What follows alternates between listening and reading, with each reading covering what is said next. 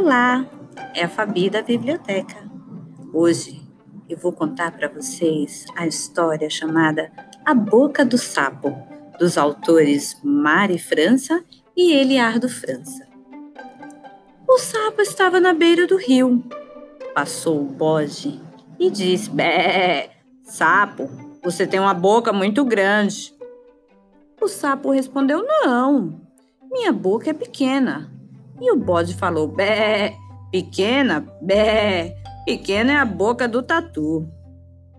Passou o tatu e disse: Sapo, você tem uma boca muito grande.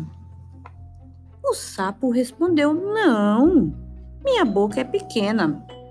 E o tatu falou: Boca pequena é a boca do gato.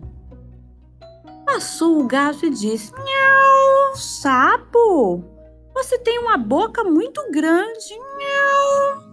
O sapo respondeu: Não, minha boca é pequena. E o gato falou: Miau, boca pequena é a boca do coelho. O coelho chegou falando: Vai ganhar o bolo quem apagar todas as velas com um sopro só. E o sapo, todo contente, falou: Ora, quem tem boca grande sou eu. E deu um grande sopro e apagou todas as velhinhas do bolo, ganhando assim só para si.